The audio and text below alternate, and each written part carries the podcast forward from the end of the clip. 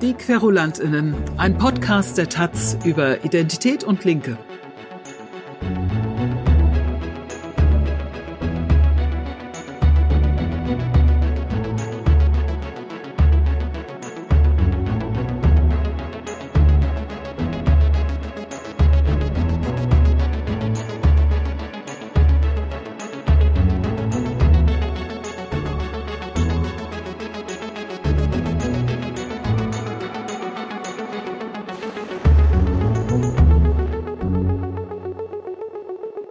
Heute sprechen wir über Räume, über soziale Räume, den öffentlichen wie privaten Raum und über Safe Spaces.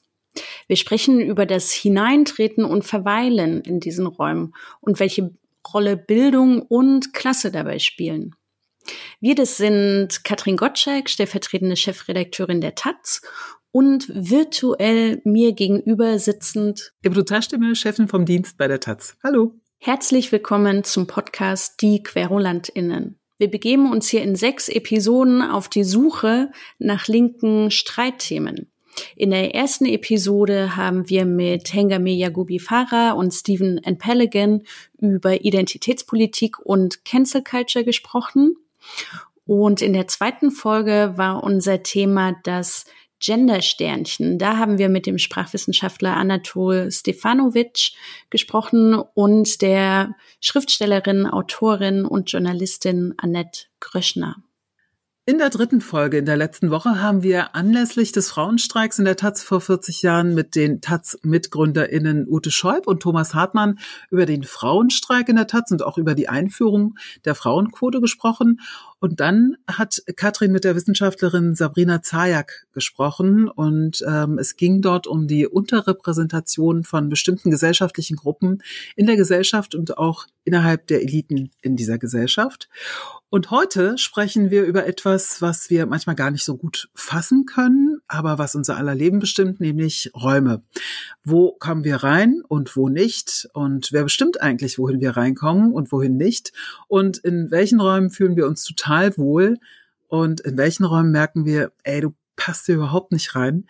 Und über all das wollen wir heute sprechen mit unseren Gästen, dem Erziehungswissenschaftler Aladin Elmafalani von der Uni Osnabrück und der Künstlerin und Taz Berlin-Kolumnistin Michaela Dudley. Zunächst ein Werbeblock. Der Journalismus der Taz im Netz ist für alle frei zugänglich, so wie dieser Podcast. Unser Journalismus ist aber nicht kostenlos. Als unabhängiges und frei zugängliches Medium sind wir auf die Unterstützung unserer Leserinnen und Hörerinnen angewiesen, um uns in digitalen Zeiten zu finanzieren. Sichert die Zukunft unseres Journalismus mit einem kleinen Beitrag zu Tatsalig. Tatsalig ist das freiwillige Bezahlmodell der Taz im Netz. Einfach auf taz.de slash podcast-zahlig gehen und Teil von fast 25.000 UnterstützerInnen werden. So, das war Werbung. Und nach der Werbung wollte ich dich ganz, ganz, ganz kurz fragen, Katrin, ähm, wenn wir über Räume sprechen, gibt es denn Räume, wo du dich überhaupt nicht wohlgefühlt hast oder wo du dich heute noch nicht wohlfühlst? Und dann äh, gibt es bestimmt auch Räume, wo du dich sehr, sehr gut fühlst da drin und äh, wo du quasi durch den Raum schwebst und schwimmst und denkst, oh wow, äh, hier könnte ich für immer bleiben? Mm. Ja, also zum Thema, wo fühle ich mich unwohl oder wo habe ich mich unwohl gefühlt, fällt mir spontan eine Situation ein, da war ich äh, bei der DPA, äh, die Deutsche Presseagentur, eine Nachrichtenagentur, die veranstalten immer einmal im Jahr so eine äh, Chefredakteurskonferenz. Ich glaube, da wurde nicht gegendert. Ähm, also sozusagen das einmal im Jahr ein Treffen und dann kommen so ChefredakteurInnen aus der ganzen Republik, ähm, um sich da Sachen anzuhören. Die DPA lädt dann zum Teil PolitikerInnen ein mm, für so exklusive Gespräche oder stellt neue Produkte vor, die sie sozusagen den Medien, die ja ihre Kundinnen sind, anbieten wollen. So. Und äh, wie wir wissen, äh, gibt es ja nicht sehr viele Frauen in den deutschen Chefredaktionen. Und von daher war das da das letzte Mal, bisher auch einzige Mal, als ich da war, eine sehr männliche Veranstaltung. Und ähm, die, ich glaube, die wollten dann auch alle sehr seriös aussehen und hatten eben so ähm, Hemden an und Sackos und das ähm, ist alles gar nicht schlimm, aber sozusagen es waren einfach wahnsinnig viele Männer in Hemden und Sackos und ähm, sehr wenige Frauen. Und das war äh, ja das war irgendwie so eine Situation, wo ich so das Gefühl hatte mm, ich bin ja irgendwie quasi fast alleine. Und das führte sogar dazu, dass ich eine, eine Kollegin von Springer, äh, aus dem Springer Verlag, als wir uns dann so, äh, so ein bisschen entgegenliefen oder so auf dem Weg zur Toilette oder von der Toilette, ähm, dass wir uns sozusagen so wissend zugenickt haben. Also so, ah ja, du bist auch eine von den wenigen. Ja, das war ähm, ja, so eine Situation, die mir jetzt gerade spontan eingefallen ist. Und äh, du hast gefragt, was Situationen sind, in denen ich so baden möchte. Also das sind natürlich, ah, das sind natürlich Situationen, wo ich gar nicht das Gefühl habe, irgendwie anders zu sein, und eher sozusagen unter Menschen bin, die mh, mm, ne, wo man sich nichts beweisen muss, die irgendwie, weiß nicht, Freunde sind zum Beispiel oder ähm, mit denen einen andere Dinge verbinden. Also zum Beispiel eine ganz schöne Situation finde ich immer, ähm, ich gehe jeden Tag, äh, jeden Tag, jedes Jahr zu der ähm, Frauentagsdemonstration in Berlin. Und das ist immer ein ganz tolles Gefühl, da quasi unter diesen tausenden FeministInnen zu sein und ähm, äh, für unsere Rechte da auf die Straße zu gehen. Es gibt ganz oft auch sehr gute Musik. Es gibt auch schlechte Musik, aber ich suche mir immer den Wagen aus, wo die für mich beste Musik läuft. Und ähm, das sind, das sind natürlich ganz tolle Momente. Genau, und und eine Geschichte muss ich jetzt auch noch kurz erzählen. Ähm, alle guten Dinge sind drei. Ähm, also genau, weil man kann auch reinfallen eben in, mit diesen Erwartungen an bestimmte Räume. Ne? Also so äh, jetzt so ein Raum voller Männer fühle ich mich eher unwohl, dann aber hier so Demo mit ganz vielen Feministinnen fühle ich mich wohl. Und genau, dabei fällt mir jetzt gerade eine Geschichte ein. Ich habe ein halbes Jahr in Istanbul studiert und bin da mit dem Zug hingefahren, zusammen mit einer Freundin, die auch dann da studiert hat. Also sind wir von Berlin äh, nach Istanbul mit dem Zug. Das war ganz toll, das war ganz aufregend. Und in Sofia stiegen wir dann in den Nachtzug um. Und da, weiß nicht, wir haben irgendwas verpeilt. Wir hätten eigentlich so ein eigenes Schlafabteil gehabt. Das haben wir dann später auch ähm, gefunden, auch weil wir aus dem Abteil, in dem wir vorher waren, so ein bisschen geflüchtet waren. Jedenfalls saßen wir da und ne, es war dunkel, es waren sowieso wenige Leute unterwegs, man versteht die Sprache nicht und so. Und äh, es war so ein bisschen so huh, äh, aufregend. Ähm, das ist jetzt so elf Jahre her oder so. Und dann kamen so zwei Frauen zu uns ins Abteil. Und ähm, meine, meine Reaktion war so ein bisschen so, ah, puh, äh, zwei Frauen, das ist ja irgendwie safe, ne? Das ist jetzt irgendwie hier so ein sicherer Ort für uns vier Frauen oder so.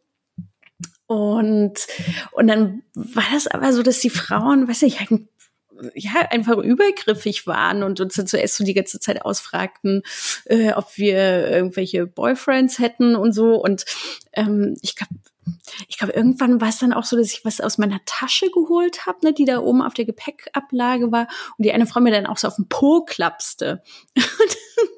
und ähm, ja, also die war halt sehr aufdringlich. Also das war jetzt nicht, äh, das war jetzt nicht schlimm oder so, ja. Also es war jetzt nicht gewaltvoll oder so, aber es war halt einfach zu viel.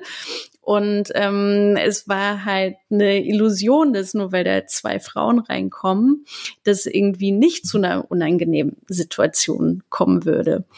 Hm, genau, das fand ich irgendwie ganz schräg und aber auch interessant, da denke ich manchmal dran. Wie ist denn das bei dir, Ebru? Ähm, was sind, was sind deine Räume oder hattest du auch schon mal so einen Raum, in dem du dich mega un, also mega unwohl gefühlt hast ähm, und, und wann fühlst du dich sehr, sehr wohl?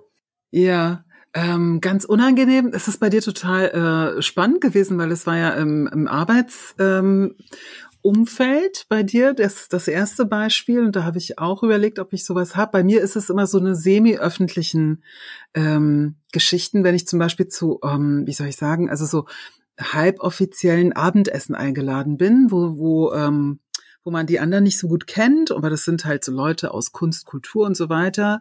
Und, äh, und ich fühle mich dann immer so ganz ähm, seltsam, weil ich immer denke, oh Gott, hoffentlich mache ich nichts falsch, hoffentlich nehme ich den richtig, also die richtige Gabel, hoffentlich, äh, hm. äh, weißt du, also so, ähm, aber das hat ja viel mit ähm, viel mit äh, damit zu tun, dass ich so nicht aufgewachsen bin, einfach, weißt du? Und mhm. äh, und es ist einfach nur so äh, bloß richtig verhalten und bloß nicht auffallen. So. Mhm. Ähm, aber so im beruflichen Kontext, äh, ich, ich schreite einfach immer zwei Schritte, also ich bin dann immer viel lauter, das merke ich dann, äh, um, um mir, also um die Angst auch so ein bisschen wegzu, also oder, oder den Zweifel in mir selber so ein bisschen runterzudrücken. Und äh, in solchen Momenten, wo ich im beruflichen Kontext, also wo dann viele Männer im Raum sind oder Männer, die halt äh, dich so von oben herab behandeln oder so, äh, das macht mir gar nichts interessanterweise. Dann bin ich besonders laut. Also da, das ist dann so Trotzverhalten bei mir. Ne? Und äh, bei mir ist es halt eher so in diesen semi-öffentlichen äh, Veranstaltungen, wo die Leute eigentlich sehr zugewandt sind und sehr nett und wo ich es mir nicht verscherzen will. So, weißt du? Also das ist so ganz mhm. seltsam bei mir.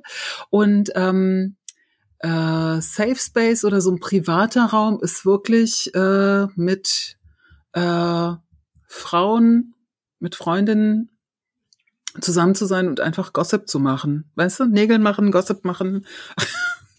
weiß ich nicht, also so wirklich so äh, sehr down to earth Tee trinken dabei und irgendwie, ähm, also wirklich äh, überhaupt nicht nachdenken über das, was man da gerade blubbert, weil äh, da ist niemand, der dich irgendwie äh, dafür verurteilt, was du da sagst, so, sondern mhm alle gossipen vor sich hin, erzählen Quatsch, erzählen Mist, erzählen äh, aus ihrem verunglückten Liebesleben oder erzählen tolle Sachen aus ihrem Liebesleben oder so.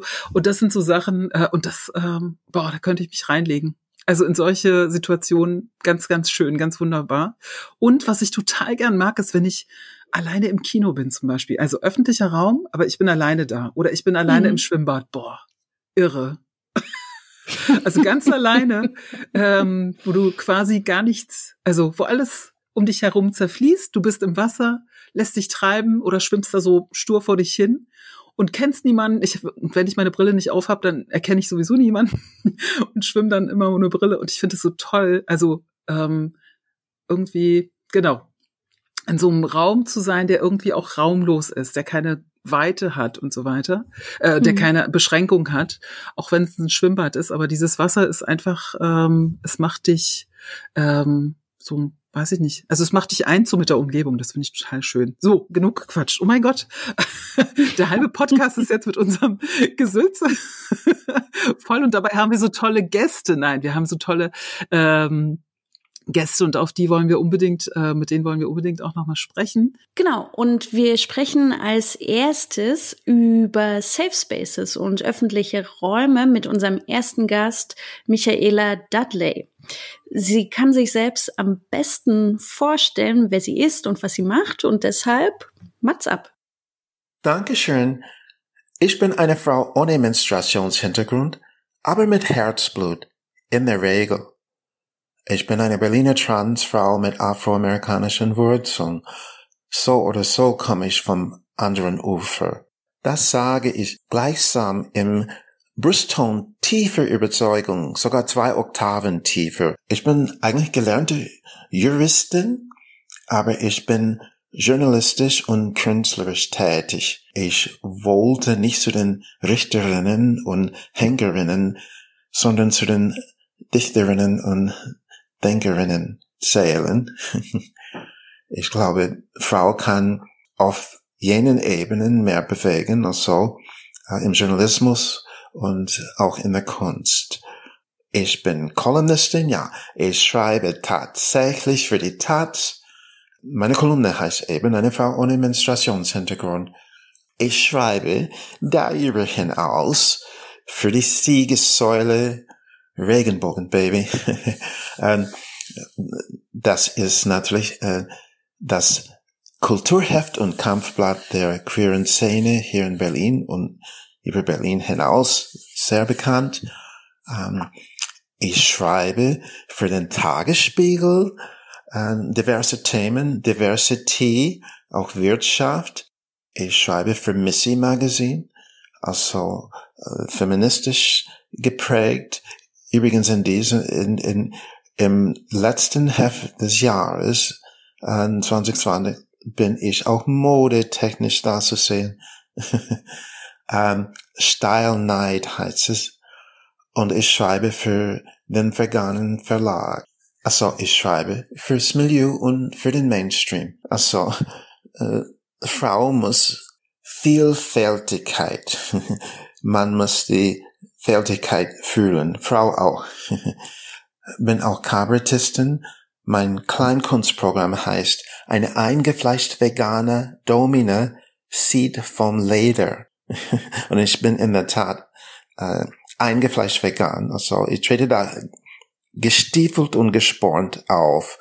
Ähm, und es ist auf Anhieb äh, eine ja fesselnde, sadomaßlose Sozialsatire. Michaela, darf ich dich äh, zuerst fragen? Du machst ja auch ein Kabarettprogramm und zwar habe ich auch gefunden, dass du in der Volksbühne in Berlin ähm, einen transinterqueren Salon äh, hast, wo du äh, Räume öffnest. Für wen und wie öffnest du diese Räume? Ja, die Volksbühne, also eine äh, passionierte, prickelnde Stätte. Ähm, neulich hatte ich die weitere Ehre, äh, in einem Fotoshooting an der Volksbühne zu sein ist, äh, ist so eine Kampagne über die äh, Lieblingsplätze queerer Persönlichkeiten hier in Berlin. Und, die Volksbühne ist wirklich einer meiner Lieblingsplätze und dann auch so schön am Rosa Luxemburg Platz. Also so viel Geschichte, so viele Geschichten.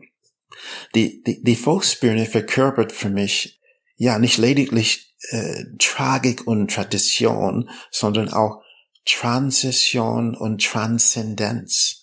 Eingedenk der Tatsache, dass ich Jahrgang 1961 bin und somit äh, kam ich in demselben Jahr auf die Welt, als hier in Berlin die Mauer gebaut wurde, ähm, ist es für mich ähm, eine ja eine allegorische Angelegenheit, äh, denn ich bin zeitlebens damit beschäftigt, Mauern zu durchbrechen es ist Kopfsache. Also Frau geht mit dem Kopf an die Wand. Ne?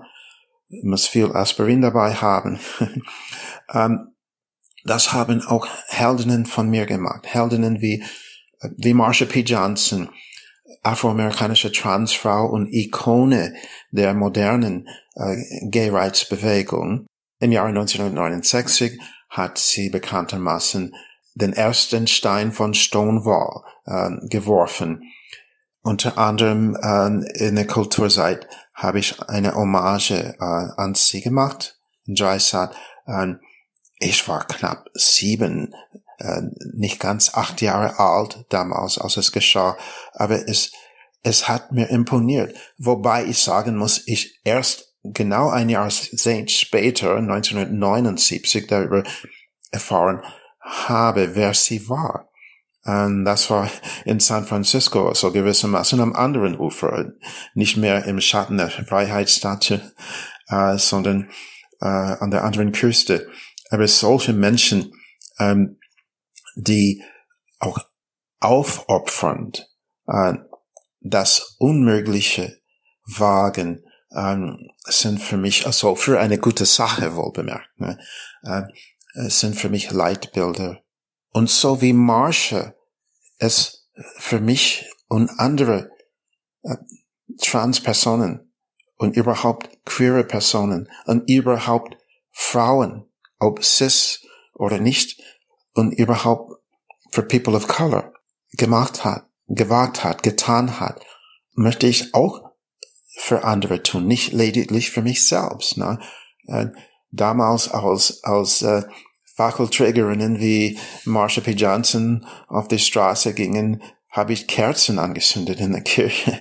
äh, ähm, aber die Flamme, die Flamme ist da und ähm, ich möchte neue Räume schaffen, äh, wohl für meine Wenigkeit, äh, aber überhaupt für andere, die vielleicht äh, noch noch weniger Möglichkeiten haben, das zu tun.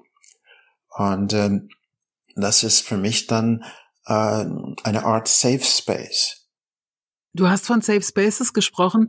Du wohnst ja in Berlin, in einer Großstadt, äh, wo es sehr, sehr, sehr viel Vielfalt gibt. Es kommt drauf an, wo man wohnt. Ähm, und äh, also wenn man sich zum Beispiel in Kreuzberg oder in Neukölln und so weiter bewegt, also so eher im Stadtzentrum, dann ähm, kann man vielen unterschiedlichen Menschen bewegen und man kann sich eigentlich auch ganz gut äh, ausleben und auch so seine kleine Nische finden in dieser Großstadt. Gibt es denn aber Orte in Berlin, die du eher als No-Go-Areas, also da wir ja von Räumen sprechen, also Räumen, die du nicht betreten wollen würdest, äh, bezeichnest? Es kann überall passieren, ob am Hermannplatz oder am Kudamm entlang. Beleidigungen, Beschimpfungen, Belästigungen sämtlicher Art. Ähm, und ja, die Brutalität hat, hat viele Facetten. Schlussendlich auch äh, das Handgreifliche ähm, vor einigen Jahren in Köln, ein paar Tage nach Christopher Street Day dort, äh, würde ich auf offener Straße früh abends im Sommer äh, überfallen von vier transphoben Jugendlichen, die mich äh, begrapschen, beleidigen und beklauen wollten. Ich lief hinterher schreien. Ich wollte es einfach nicht über mich ergehen lassen. Ähm, niemand hat mir geholfen. Niemand. Ja? Ich musste alles alleine machen. Äh, und ich machte eine Art Kessel treiben. Ja? trieb die übrigens in einer Sackgasse, also nicht minder metaphorisch. Äh, ähm, aber es kam ähm, wieder zu Handgreiflichkeiten und die haben mich dann zu Boden äh, geschickt äh, Frau muss Nehmerqualitäten haben, ich war, wie, wie die Pugilisten sagen, äh, Schläge ein- und wegstechen können. Ähm, aber ich wehrte mich. Ich hatte auch ähm, einen Regenschirm dabei und äh, ich stand auf, ich schrie, äh, na, ich, ich, ich bat um Hilfe, niemand geholfen, aber ich lief trotzdem weiter hinterher. Ähm, das waren äh, vier, vier Idioten übrigens. Na, de, normalerweise, und übrigens ohne Ortskenntnisse, normalerweise sagt, sagt Otto nochmal Verbrecher zu seinen Kumpeln, hey, hey, pass auf, du gehst in diese Richtung, ich gehe dorthin und da, da, da. Die blieben alle vier zusammen und ich konnte die einholen. Äh, ich mit meinem Bäuchlein äh, hatte es geschafft, weil ich auch halb Marathon laufe. Äh, äh, und, und, und diese vier äh, jüngeren äh, Personen waren äh, wirklich außer Puste. Die waren keuchend am Ende. Die haben nicht damit gerechnet, dass dass Frau sich wehrt. Ne? Ähm, die vergessen, dass äh, Transfrauen ne, äh, so anders auf die Welt gekommen sind und auch anders sozialisiert wurden. Dass das überschätzen die äh, äh, oder unterschätzen die besser gesagt. Die überschätzen ihre äh, ihre eigenen äh, Einschüchterungs äh, Potenziale. Äh, interessanterweise treten die meist in Gruppenstärke auf. Vier gegen eine Person. Na, was soll das beweisen? Was soll das, äh, na, ähm, wovon soll das denn zeugen? Na, von deren Stärke? Ähm, äh, das passiert mir selten, dass es so weit kommt, aber Frau muss immer wieder damit rechnen. Na? Und ähm, ja, äh, dass die Leute, äh, okay, dann kam das Blaulicht und die äh, haben sich, äh, äh, die ließen sich dann auch äh, äh, festnehmen, ohne Widerstand. ähm, und später sagten mir viele, schade, dass die Leute alle so weggeschaut haben. Nein, die Passanten, die schauten so, die schauten so. Äh, einige haben äh, Videos davon gemacht. Ne? Ähm, und das hat mir mehr wehgetan als die Schläge von denen. Ne? Äh, die Prellungen, die gingen weg, aber die psychischen Narben blieben. Ähm, war ich es nicht wert? Ähm, übrigens hatten eine da auf der Straße äh, in Köln gesagt, ja, ja, wenn du so rumläufst, na, ich war äh, so in Business Lady ähm, Mode, Modus auch, na, nicht etwa mit, mit Strapsen und Dessous auf offener Straße, obwohl es kurz nach Christopher Street Day war, so ein Business Lady Look, na. Ähm, ich meine, ich habe na, ich habe das andere auch. Na, ich habe sogar ähm, Tangas mit Nadelstreifen. Aber an, an diesem Tag war ich äh, eher konservativ angezogen. Ne? Und äh, Frau merkt auch, was was viele Cis-Frauen überhaupt über sich ergehen lassen müssen, wenn so etwas passiert. Ja, Lady, äh, wenn du so rumläufst, na, ist kein Wunder, dass du die Jungs verrückt machst. Ne? Ich meine, ähm, bitte, bitte, bitte. Und äh, was ist mit Zivilcourage? Na? Aber sinnbildlich war es auch, war es auch schön insofern, diese vier Testosteron, äh, Testosteron starken Täter landeten in einer Sackgasse. Na, das kann auch passieren, wenn man eine Transfrau überfallen will. Aber dann, äh, da gibt es auch das Dilemma, na, ähm, die, äh, sich die Lebensräume einschränken lassen, äh, sagen ja, ich, oh, heute Abend gehe ich nicht dahin oder nicht alleine hin, na, oder mit einem Taxi oder so, ne? oder sich ständig zu behaupten. Ne? Ich weiß, viele Transfrauen haben nicht unbedingt meine, äh, ja, soll ich das als Drive bezeichnen? Ähm, und wenn möglich, ja, weglaufen und, und, und, und ja, nach Hilfe rufen. Trotzdem, trotzdem nach Hilfe rufen, wenn möglich. Ne? Ähm, Gewalt ist keine schöne Sache. Aber andererseits äh, sollte Frau auch äh, äh, eine gewisse, ja, es ist eine Art Self-Confidence, ne? Selbstbewusstsein ausstrahlen. Ganz pragmatisch gesagt auch möglichst äh, nicht alleine unterwegs sein. Das sind die Seiten, in denen wir leben. Das ist ja total krass, was du beschreibst, ähm, dass, dass es da diese ZuschauerInnen gab, also ähm, die das dann filmen, also die diesen Überfall gefilmt haben, den, den du erlebt hast. Ist, ich frage mich, ist das ein Bild, das sich übertragen lässt für dich als Transfrau, dieses ich muss meinen Kampf alleine ausfechten und die anderen schauen nur zu und sind irgendwie Zaungäste? Ja, ist es auch so. Dann ähm, dass Leute zum Beispiel ähm, bei solcher Gewalt einfach zuschauen, als sei es Unterhaltung oder als sei es äh, ja nur etwas aus dem Milieu, ne? Pack schlägt sich, Pack verträgt sich irgendwie. Ähm, viele haben äh, null Handlungsbedarf gesehen. Ähm, es zeigt, dass, dass äh, ja, dass noch viel Arbeit äh, uns vorliegt, zweifelsohne. Es ist die Indifferenz, es ist die fehlende Solidarität in dieser Gesellschaft, äh, auch und gerade zu Corona-Zeiten ähm, spürbar, nicht wahr?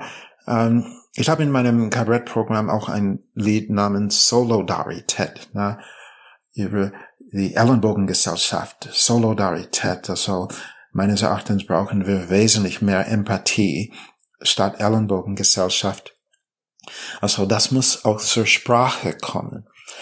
Sprache, ja, die Kommunikation. Die Kommunikation ist immer ein Kraftakt. Muskelspiele, Majuskelspiele, außen vor binnen I, Sternchen vor Identity, LGBTQAI+. Was ist das denn für einen Stoß? Du gehörst zu welcher Gruppe in dieser ellenlangen Buchstabensuppe? Die Sprache aus Rache gab's immer. Kennt man noch das Fremdenzimmer? Bist du mir treu wie ein Trojaner? Fein. Und können Veganer auch Stakeholders sein? Lass uns zu unserem Trinkspiel kommen. Jetzt. Endlich. Jetzt. Ich habe schon Durst. das Trinkspiel heißt, äh, das wird man ja wohl noch mal trinken dürfen. Ähm, in letzter Zeit hört man ja öfter, dass Leute, AktivistInnen sehr müde sind. Und äh, deshalb wollen wir Wachmacher trinken, um selbst äh, nicht müde zu werden. Ähm, und wir wollen aber auch wach sein, wir wollen woke sein, nämlich ähm, erwacht und äh, privilegienkritisch durch die Welt gehen. Und in jeder dieser Podcast-Folgen von Die QuerulantInnen trinken Ebrudu und ich ein aufputschendes Getränk. Ja. Und wir haben heute wieder unterschiedliche Getränke. Was hast du dabei? Ja, weil du nämlich zu Hause sitzt und ich sitze hier bei der Taz und du hast äh, ein interessantes, also du hast mir ein Foto geschickt, aber ich habe ich habe noch nie gesehen, dass es so ein Getränk gibt überhaupt auf der Welt. Ja, nee, sieht mega weird aus. und ich äh, dadurch, dass ich bei der Taz hocke und ich habe äh, die ähm, Leute in der Kantine heute früh angebettelt, mir doch bitte einen Energy Drink äh, zu empfehlen, die sie da haben. Und dann hieß es nur so, hier Wodka, ho, ho, ho. Und ich, nee, danke, hatten wir schon in der ersten Folge. Jawohl. Und dann ähm, hat mir die nette Ivy äh, empfohlen, doch eine Cola zu trinken. Und dann meinte ich, Ach. okay, danke Per, Cola, macht wach, okay. Das ist wirklich so die älteste Variante, um irgendwie cool zu sein, aber ich weiß nicht, ob das hilft, um Vogue zu sein. Also, wenn man Cola trinken durfte als Kind, boah, dann war ja total cool, oder? ich muss, ich muss ja, also bei mir im Haushalt früher, also so in den 90ern, ähm, hatten wir dann irgendwann so eine überhaupt so Anfang der 90er, ne, so ähm, nach der DDR und so, so eine Bofrost und Schlüsselkind und so. Wir hatten jedenfalls so eine Bofrost, ein ähm, bisschen Junkfood-Phase, wo meine cool. Mutter hat dann immer Wochenende gekocht, aber unter der Woche hatte die einfach keine Zeit. Ähm, jedenfalls äh, gab es da diese Phase und was auch ganz wichtiger Bestandteil war, war, war Coca-Cola Light. Mhm. Äh, immer diese anderthalb Liter Flaschen. Ich weiß auch nicht es war irgendwie, das ist, das ist ja auch so 90er. In den 90ern Voll. hat man Cola Light getrunken und auch so Margarine gegessen anstatt Butter. Stimmt, Letter. Oh Gott. Ja, genau, Letter. stimmt, das uh. haben wir auch gegessen bis zum Abwinken. Ja, ich ist komisch, aber das ja, macht ja. man gar nicht mehr. Nee. Naja, deshalb halt irgendwie Cola Light und es gab immer diese anderthalb Liter Flaschen mhm. und ähm, mein Bruder, der vier Jahre älter ist als ich, der hat mich dann immer in den Keller geschickt, dass ich eine neue Cola hole. Deswegen ist Coca-Cola für mich total verbunden mit, ich bin die kleine Schwester, muss immer in den Keller gehen und eine neue oh. Flasche hochholen. Ja. Oh. Büßt er jetzt dafür, dass er das gemacht hat, als großer Bruder? Jetzt muss er nämlich immer in den Keller und holen. Leider haben wir keine Keller mehr. Ach, schade, okay. dann zum Späti. Okay, und hast du dir jetzt schon Cola eingeschenkt?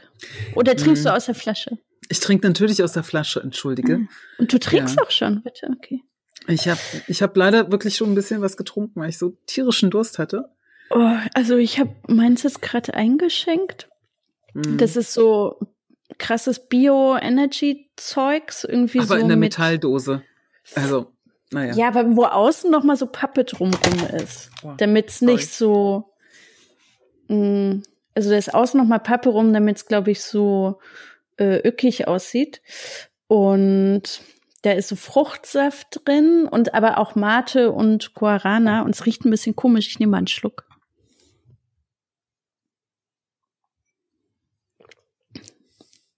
Mm, nee. Mm. Ebru, bist du noch da? Ja, ja, ich gucke mir gerade noch mal das Teil an. Shake well steht da. Surf chilled. Ja, ah, da sind so, mh, mm, da sind so lustige kleine Bären drauf. Ist das, ist das so Waldbärzeugs oder? Hm. Also, also kann man, kann man machen. Ja, was ist da drin? Ich bei mir ist das Licht auch so schlecht. Ähm, also ich sehe hier gerade so Beeren, Trauben. Ja, okay. Aronia-Saft, Johannisbeersaft. Mhm. Und? Ja. Also kickt jetzt noch nicht rein. Also, ach, nee, also das hat irgendwie so einen komischen, ist mir zu, ist mir zu ökig. Ich bin jetzt schon neidisch auf deine Cola. Ehrlich? Okay. Hm. Obwohl ich die, ich glaube, das ist die zweite Cola, die ich trinke, seitdem ich hier bin. Ich, ich bin ja keine Cola-Trinkerin, überhaupt Wie nicht. seitdem du hier bist? In der Taz? Nein, seitdem, oder? ja, seitdem ich bei der Taz bin. Also früher habe ich auch ganz viel Cola Light. Also jetzt, wo du es gesagt hast, so mm, Flashback in die 90er. Ähm, ja, Cola Light haben wir getrunken. Oder, pff, ja, es ist echt, also ich weiß nicht, ich glaube, ich trinke drei Cola im Jahr oder so. Also es ist wirklich, mm. ja, ich mag den Geschmack eigentlich ganz gerne. Und ich mag, dass es eine Glasflasche ist. Das ist, äh, also in, im Gegensatz zu Hm. deinem Getränk heute ist es natürlich äh, von der Ökobilanz her etwas besser, muss ich sagen. Mhm, mhm. Äh, ich guck gerade, ob die, ob die gendern oder so auf der Flasche, aber nicht wirklich. Keine Ahnung. äh, ach, hier steht, warte mal, jetzt habe ich wieder was Nettes.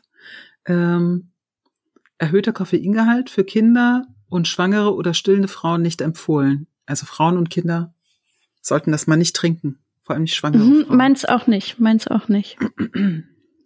ja. Ja, Tja. Naja. ich finde, Coca-Cola ist bei mir auch immer, also ich trinke gerne Cola, ich trinke Mhm. aber ähm, so aus politischen Gründen keine Coca-Cola, Mm. außer im Urlaub.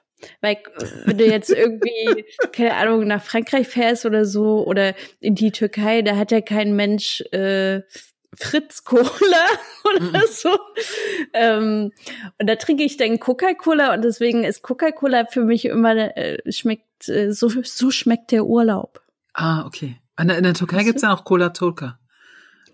Aber ich ja, nicht, aber das es ist so ein gibt. bisschen. so ein. Verschnitt, ne? So wie Aldi Ja. Cola. Obwohl Ja, Aldi ja. Cola ja auch wieder mittlerweile voll cool ist. Ah, ja? Ach, ich weiß auch nicht. Mhm. Ja, Hm. scheint so. Und würden wir jetzt diese erzählen. Getränke, die wir jetzt jeweils haben, unseren Publizistischen Todfeinden Feinden servieren. servieren? Äh, also deins würde ich auf jeden Fall servieren. ja, ich auch. Weil es ist so weder Fisch noch Fleisch, so hier, trink. Und meins ist es so, nee, nee. mhm. Eher, eher würde ich das mit dir, wenn wir mal Mittagessen hier bei der Taz, wenn wir es irgendwann wieder dürfen, ähm, dann würde ich das eher so mit dir trinken. Aber das finde ich cool, das machen wir. Ja, das machen wir, auf jeden Fall. Cool. Weißt du eigentlich, dass wir, äh, wir sind in der vierten Folge angekommen und äh, Mhm. ich glaube noch nicht einmal haben wir Corona angesprochen, haben wir? Nee. Weil äh, Ich ich, habe gerade überlegt, weil ich dachte so, ähm, okay, wenn man diesen Podcast vielleicht ein Jahr später, also keine Ahnung, im November 2021 hört, dann weiß man gar nicht, äh, was, wenn ihr, wenn wir mal wieder Mittagessen dürfen, habe ich ja gesagt. Und Mhm. ähm, und wir haben zum Beispiel eine sehr strenge Hygieneregelung äh, bezüglich Corona, ähm, weil wir dürfen nicht miteinander Mittagessen. Also man kann nebeneinander am Tisch sitzen und sich sozusagen ähm, Sachen zubrüllen. Aber Ebro, was natürlich nicht die Idee ist. nee, weil ich ja so oft wäre, so eine verteilen. Also man soll alleine essen und trinken gehen. Mhm. Mhm. Und äh, oder man kann sich das Essen auch mit hochholen, so wie ich das heute gemacht habe. Aber man soll ähm, genau, also so streng hygienetechnisch äh, bitte nicht zu zweit oder zu dritt oder sonst irgendwie ähm, zusammen essen. Oder man steht Mhm. halt draußen rum und isst da draußen was und so. Und auch sonst ist es sehr sehr streng bei der Taz. Oder wir haben halt Ja. Homeoffice, so wie du gerade. Ja. Na, wir müssen natürlich auch auch, ähm, sicherstellen, dass die, dass die Taz weiter erscheint. Also wenn wir jetzt sozusagen, also ich meine, so ein Superspreading Corona-Ausbruch ist natürlich überall Ja, Kacke. voll. Ja. Aber bei uns wäre es halt besonders kacke, weil dann würde vielleicht äh, ein paar Tage lang keine Taz erscheinen. Mhm. Und deswegen sind wir da sehr streng, weil wir denken, Taz first. Genau. ähm, Taz muss bleiben. Ich meine, es ist schon irre, dass die Taz es geschafft hat, in den jetzt 41 Jahren ihres Bestehens quasi immer gedruckt zu werden. Mhm. Also es war ja schon auch ein chaotischer Haufen am Anfang, aber dass die Zeitung gedruckt wird, haben die Leute immer geschafft. Und Immer Corona wird uns auch nicht daran hindern, das weiterhin zu tun. Wir lassen uns nicht unterkriegen, genau. Ähm, deshalb, also vielleicht hier nochmal eine kleine Entschuldigung, wenn manchmal die Tonqualität bei unseren Gästen nicht ganz so sein sollte, dann ähm, ja genau, dann bitten wir euch das zu entschuldigen, weil natürlich alle Menschen zu Hause sitzen und wir sie quasi per äh, Internet anfunken und äh, wir übers Internet aufnehmen, meistens über Zoom und manchmal auch über Zencaster und so weiter. Und manchmal ist dann eben auch die Qualität, die leidet darunter, aber viel wichtiger ist ja, was unsere InterviewpartnerInnen uns erzählen. Das ist doch eine ganz gute Überleitung jetzt zu unserem nächsten Gast, mit dem wir gesprochen haben. Also Katrin und ich haben mit Aladin Elmar Falani gesprochen und wir wollen mit ihm sprechen, äh, welche Räume man betritt und welche nicht und dass darüber vor allem die Herkunft entscheidet. Dabei ist nicht nur die ähm, Migrationsgeschichte gemeint, sondern auch äh, aus welcher Schicht ähm, Mann oder Frau stammt. Und Aladdin Elmar Falani hat viel zu dem Thema Bildung geforscht und wir reden darüber, ob Bildung immer noch das Allheilmittel ist und welche Räume Bildungsaufsteiger zum Beispiel in welcher Form erschließen müssen. Und weil es so schön ist, stellt sich Aladdin Elmar Falani auch selber vor. Mein Name ist Aladdin Elmar Falani. Ähm, ich bin Soziologe und ähm, Professor für Bildung und Erziehung in der Migrationsgesellschaft an der Universität Osnabrück. Von mir ja, aus das. das ist super. Vielen Dank.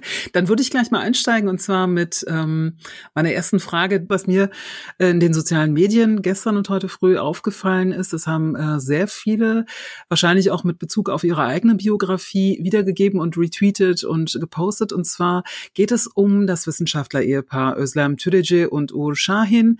Ähm, die Namen kennen wir spätestens seit Anfang dieser Woche, denn BioNTech, also das Pharmaunternehmen, das Ihnen gehört, das Mainzer Pharmaunternehmen, das hat ja den Impfstoff gegen das Coronavirus entwickelt. Das soll Anfang 2021 auf den Markt kommen. Und nun kursiert ein Zitat des Impfstoffentwicklers Uwe Shahin, äh, dessen Vater als sogenannter Gastarbeiter in den 70er nach Deutschland kam und bei der Firma Ford in Köln arbeitete, durch die sozialen Medien. Er wird nämlich zitiert mit den Worten, mein Lehrer wollte, dass ich auf die Hauptschule gehe und erst durch das Einschreiten meines deutschen Nachbarn konnte ich aufs Gymnasium. Und das ist ähm, wahrscheinlich auch ein gutes Beispiel dafür, dass man erstens einen Türöffner braucht, wenn man aus einer anderen Schicht, äh, wenn man aus einer Schicht in die andere möchte und äh, dass es manchmal auch Zufälle gibt in solchen Bildungsbiografien.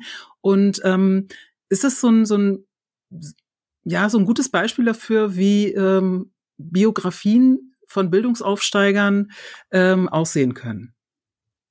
Ja, absolut. Ähm, in dem Fall, und das ist vielleicht interessant, ist das sogar mehr oder weniger migrationsspezifisch.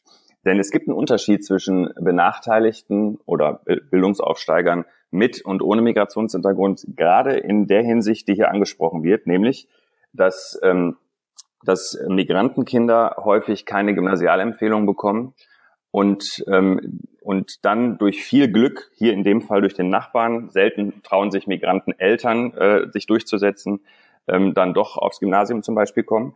Bei, bei Benachteiligten ohne Migrationshintergrund ist ein anderer Fall häufiger. Die Kinder kriegen eine Gymnasialempfehlung, aber die Eltern trauen sich nicht und schicken das Kind auf die Realschule oder sogar auf die Hauptschule. Das ist tatsächlich bei denen ohne Migrationshintergrund der häufigere Fall. Und das, deshalb sehen wir zwei verschiedene Ursachen. Das eine kann tatsächlich Diskriminierung sein. Das, was die Lehrkraft da vielleicht gemacht hat, war ähm, ähm, entweder äh, bewusst äh, diskriminierend oder unbewusst, zum Beispiel indem man so, sozial verzerrt die Begabung von einem Kind wahrnimmt. Äh, aber es gibt auch, das betrifft aber häufiger diejenigen ohne Migrationshintergrund, Selbstdiskriminierung. Das heißt, dass man selbst ähm, ähm, sich weniger zutraut und nach unten abweicht. Und dieses nach unten abweichen ist tatsächlich so häufig, dass man sagen kann, dass die Entscheidung der Eltern, gerade in den Bundesländern, wo die Eltern die letzte Entscheidung haben, viel, viel stärker ins Gewicht fällt und viel ungerechter ist als die Entscheidung der Lehrkräfte, wobei die Entscheidung der Lehrkräfte schon ungerecht ist. Also wir vergleichen da zwei ungerechte ähm, äh, Entscheidungsverhalten, aber das, das der Lehrkräfte ist immer noch fairer als das der Eltern. Ähm, das ist heute so. Früher, und ähm, das ist ja wahrscheinlich ähm, ähm, äh, ein Mensch, der 50 ist, um den Dreh, schätze ich jetzt mal. Ne? Früher war es tatsächlich so, tatsächlich so, dass die Gastarbeiterkinder praktisch pauschal ähm, keine Gymnasialempfehlung bekommen haben. Die aller, allermeisten, man geht so von drei Viertel aus, waren auf Haupt- oder Sonderschulen. Ähm, einfach so, einfach nur so, meist weil sie die Sprache nicht ähm, muttersprachlich beherrscht haben. Äh, und dahingehend ist es schon besser. Also die, Spra die ähm, akzentfreie Sprache alleine ist nicht mehr so stark, ähm, steht nicht mehr so stark im Vordergrund, wie das früher der Fall war, aber ähm, das spielt immer noch eine Rolle. Und für beide Gruppen, also mit und ohne Migrationshintergrund, spielen Personen eine Rolle, die ich soziale Paten nenne. Also Menschen, die, ähm, die einen größeren Überblick haben über die Strukturen in der Gesellschaft und entsprechend dann wie so ein Pate, ne, wenn, wenn die Eltern, äh, also ein Pate ersetzt ja sozusagen die Eltern. Und deswegen nenne ich es soziale Paten, nämlich Menschen, die dann, wenn die Eltern nicht mehr für das Kind äh, eine, eine gute Entscheidung treffen können, dann einschreiten. Und das sieht man tatsächlich bei Aufstiegsbiografien, und dazu habe ich ja ähm, jetzt mehr als zehn Jahre geforscht, sieht man das fast in jedem Fall. Und ich vermute auch in den Fällen, wo man es äh, nicht mehr sieht, ähm, kann sich niemand mehr dran erinnern, aber dass es wahrscheinlich da auch eine Rolle gespielt hat, dass nämlich ähm, ähm, ähm, in, in, in irgendeiner sehr wichtigen Situation oder Phase jemand ähm, entweder Mut zugesprochen hat oder Informationen gegeben hat äh, oder eben ähm, ja, so zum Teil sogar, wie in dem Fall, für die Kinder oder für die Familien entschieden hat. Also das hört sich ja so an, dass das nicht nur ein entspanntes Beratungsgespräch des Nachbarn war, sondern dass der wirklich energisch eingeschritten ist. Und das ist, das, das stellt man tatsächlich in fast allen ähm, Aufstiegsbiografien fest. Mhm. mhm. Und ähm, lässt sich da oder hast du da auch sehen können, was das für Personenkreise sind? Also ist das in der Regel dann, weiß nicht, vielleicht doch ein Lehrer oder Nachbar, also wo die Leute herkommen, oder ist es zu, mh, hm, zu divers, um das irgendwie benennen zu können? Ähm, es ist einerseits sehr divers, aber andererseits doch kann man da was einschränken. Es war nämlich äh, in ganz, ganz seltenen Fällen ein Lehrer. Und überhaupt war es ganz selten jemand, der als pädagogisch arbeitender Mensch äh, eigentlich für sowas zuständig wäre, sage ich jetzt mal. Ne? Das, mhm. das mag damit mhm. zu tun haben, wenn man sich nämlich intensiver damit beschäftigt, ähm, dann stellt man das fest. Das mag nämlich damit zu tun haben, dass es um eine wirklich, äh, wirklich authentische Beziehung zwischen den Menschen geht. Äh, das ist also nicht, dass irgendein professioneller Pädagoge oder professionelle Pädagogin da ähm, irgendwie was macht, sondern ähm, dass da wirklich jemand, ähm, dass eine Beziehung entsteht und jemand ähm, es ernst meint. Ne? Denn das müssen ja alle so wahrnehmen. Die Eltern, in dem Fall jetzt die Eltern, das Kind und die Lehrkräfte müssen mitbekommen, dass dieser Nachbar das irgendwie ja ernst meint. Der, der macht das ja nicht einfach nur so mal eben. Gerade bei Pädagoginnen und Pädagogen wäre es nämlich so, dass die sagen, äh, ja, hör mal, äh, dein Kind könnte aber auch äh, besser als eine Hauptschule. Wenn dann irgendwer sagt, äh, nee, wir wollen das aber, dann okay, dann ist gut. Ne? Also so ist professionelle Beratung. Da sagt man ja auch häufig, ähm, dass der Wille der Klienten äh, ähm, wichtig ist und von, von Bedeutung ist und so weiter. Und wie das so, äh, der Unterschied ist eben zwischen professioneller Beratung und zum Beispiel familiarer, familialer Beratung. Das kennen wir alle von unseren Familien. Wenn eine ältere Schwester oder ein älterer Bruder uns berät, dann sagt er erstmal so, nee, mach das doch lieber nicht. Wenn man dann sagt, doch, ich mach das, dann sagt er, nein, du machst das nicht. Und irgendwann wird das dann halt ein bisschen intensiver und man merkt, äh, da, da meint man es ernst auch wenn das dann mhm. dazu führt, dass es äh, weniger partizipativ vielleicht ist. Ähm, und dementsprechend muss man sagen, um jetzt noch ein paar andere Beispiele zu nehmen, ich habe äh, Interviews geführt mit relativ bekannten Künstlern, türkeistämmige Künstler, aber auch Künstler ohne Migrationshintergrund, äh, Theaterregisseure, Schauspieler und weiß der Geier was. Und da sieht man, das hat äh, interessanterweise häufig, jetzt in dem Fall passt es vielleicht nicht, aber häufig äh, in diesem Nachbarschaftsfall des Arztes passt es nicht, aber häufig ist es so, dass, ähm, dass das, was der soziale Pate gemacht hat, in die Richtung gehen die Menschen dann auch. Zum Beispiel ein ganz bekannter ähm, ähm, äh, türkischstämmiger Künstler, ähm, sein sozialer Pate ist ein Theaterregisseur gewesen. Das war reiner Zufall. Deswegen ähm, vorhin wurde ja auch gesagt, äh, wie, wie wichtig sind zufällige Begegnungen. Die sind hm. sehr wichtig. Und in der Regel ist, ist die äh, äh, besteht die große Bedeutung darin, zufällig so jemanden wie so sozialen Paten oder zufällig eine Gelegenheit zu bekommen, eine bestimmte Entscheidung überhaupt treffen zu dürfen. Das sind häufig, hat es schon mit, mit Zufällen zu tun. Aber ähm, um ein letztes Beispiel zu nehmen, ähm, äh, ein anderer, in einem anderen Fall war es wiederum ein Nachbar, aber der Nachbar war Jurist und hat ähm, dann sozusagen die Patenschaft, die soziale Patenschaft übernommen für eine, eine türkischstämmige äh, Schülerin und die ist dann äh, später eine der ersten Richterinnen in Deutschland, türkischstämmige Richterin in Deutschland geworden. Um nur mal so ein paar Beispiele zu nennen. Ähm, das heißt, äh, ähm, es sind leider, also Klammer auf, leider Klammer zu, selten Pädagoginnen und Pädagogen oder mhm. Äh, Lehrerinnen und Lehrer. Aber das hat, glaube ich, auch damit zu tun, wie unser Schulsystem und unser Bildungssystem aufgebaut ist. Denn Lehrerinnen und Lehrer sollen eine Distanz haben, die sollen nur unterrichten. Man lernt die nie als wirklichen Mensch kennen. Es entsteht gar keine richtige Beziehung zu den Kindern. Und die Lehrkräfte, gerade die Klassenlehrerinnen und Klassenlehrer, wechseln alle zwei, äh, drei Jahre, außer jetzt in der Grundschule. Und dementsprechend gibt es keine richtige Kontinuität. Und daran mag es liegen. In anderen Staaten scheint das anders zu sein. Das ist also kein Naturgesetz, dass Lehrerinnen und Lehrer das nicht machen können. Ich hatte eine Grundschullehrerin, die äh, war mit meinen Eltern befreundet, äh, was manchmal doof war für mich. Aber ähm, ich hatte wirklich eine tolle Lehrerin, muss ich sagen. Also eine von den seltenen Exemplaren, die äh, sehr, sehr ähm, fürsorglich war und sehr nett war. Und die hat mich, also ich war ein halbes Jahr im Krankenhaus in der vierten Klasse und die hat mich dann äh, auch, auch weiter gefördert, als ich im Krankenhaus war. Also es war wirklich äh, einen, ein eine sehr interessante Beziehung zu meiner Lehrerin, aber ich merke gerade, dass das sehr selten ist. Kommen wir nochmal zurück zu den Bildungsaufsteigern. Ähm, ich habe auch gelesen, dass, äh, dass dieses Wort Bildungsaufsteiger gar nicht so toll sein soll, weil es eben diese Oben-Unten-Richtung ähm, vorgibt. Äh, vielleicht können wir auch Klassenreisende sagen, also Menschen, die von einer Klasse in die andere äh, wandern, denen wird die Tür aufgehalten durch die sozialen Paten. Wie geht's dann weiter, wenn sie in diesen neuen Räumen sich bewegen? Ähm, welche Selbstverständlichkeit setzen wir da voraus? Also was, was müssen sie mitbringen und äh, brauchen sie weiterhin soziale Paten für diese neuen Räume, in denen sie sich bewegen, wo sie wahrscheinlich ganz viel nicht kennen, also wo sie ähm, wo sie bestimmte Codes nicht kennen, wo sie bestimmte sprachliche Feinheiten nicht haben, wo sie, äh, wo sie sich nicht so intuitiv bewegen können wie in ihrer eigenen, ähm, ja, in der, in der Umgebung, in der sie aufgewachsen sind. Ja, total spannende Frage.